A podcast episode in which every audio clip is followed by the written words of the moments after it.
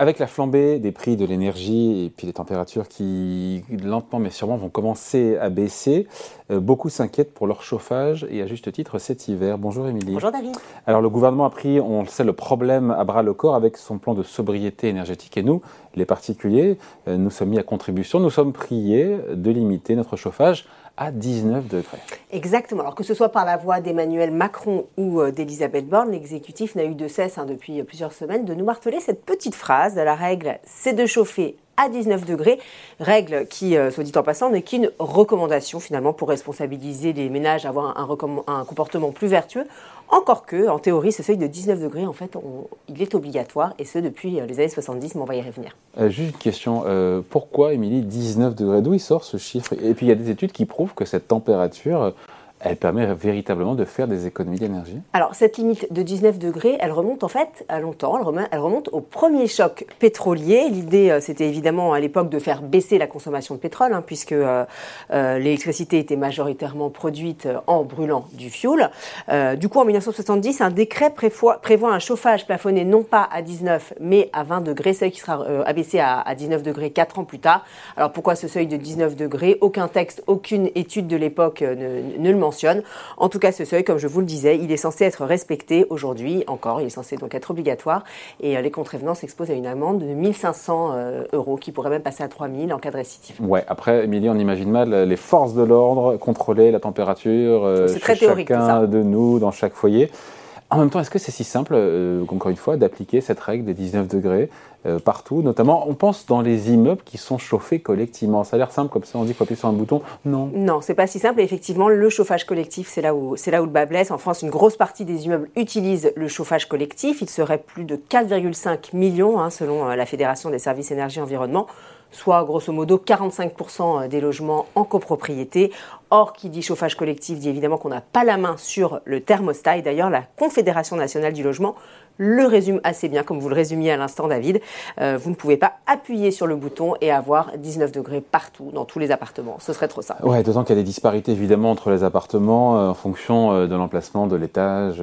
Bah, évidemment, évidemment. nord, sud, est, ouest. J'allais y venir, la température évidemment ne sera pas la même si vous êtes au rez-de-chaussée, là où est installée la chaufferie, et puis évidemment le dernier étage, ou si vous êtes plein nord ou plein sud.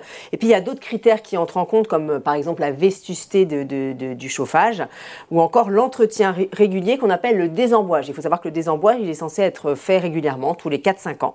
Et euh, lorsqu'un réseau est mal entretenu, eh ben, ça peut entraîner jusqu'à 15% de surconsommation énergétique, c'est pas mal.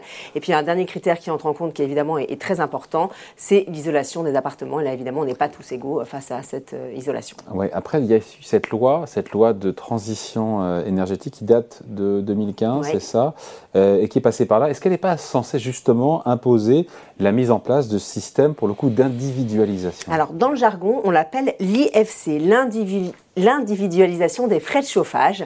Euh, effectivement, en théorie, cette euh, IFC est obligatoire depuis 2015, euh, mais grosso modo, il n'y a que 35% des copropriétés qui, qui l'appliquent, sans doute à cause des nombreuses dérogations hein, qui, sont, qui sont prévues, prévues par la loi. Alors, de quoi on parle au juste? Qu'est-ce que c'est qu'est-ce que, c'est que cette IFC Avec le chauffage collectif, je ne apprends rien à vue de la facture, elle est globale.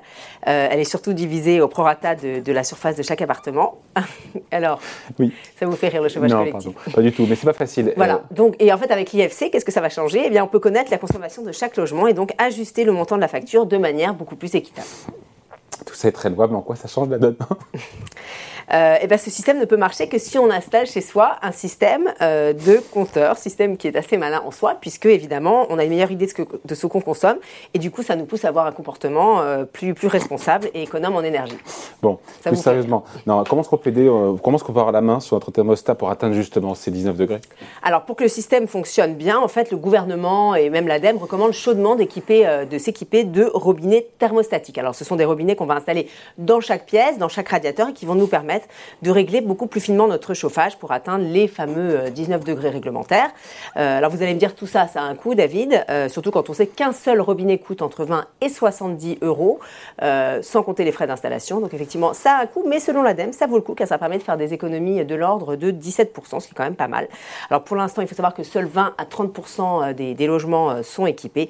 Il va donc falloir augmenter la cadence si le gouvernement veut remplir son objectif et bien de voir tous les logements équipés à horizon 2025. Voilà, mesure à quel point c'est pas si facile que ça d'avoir, encore une fois, des immeubles chauffés à 19 degrés. Merci beaucoup, Émilie. Bon week-end.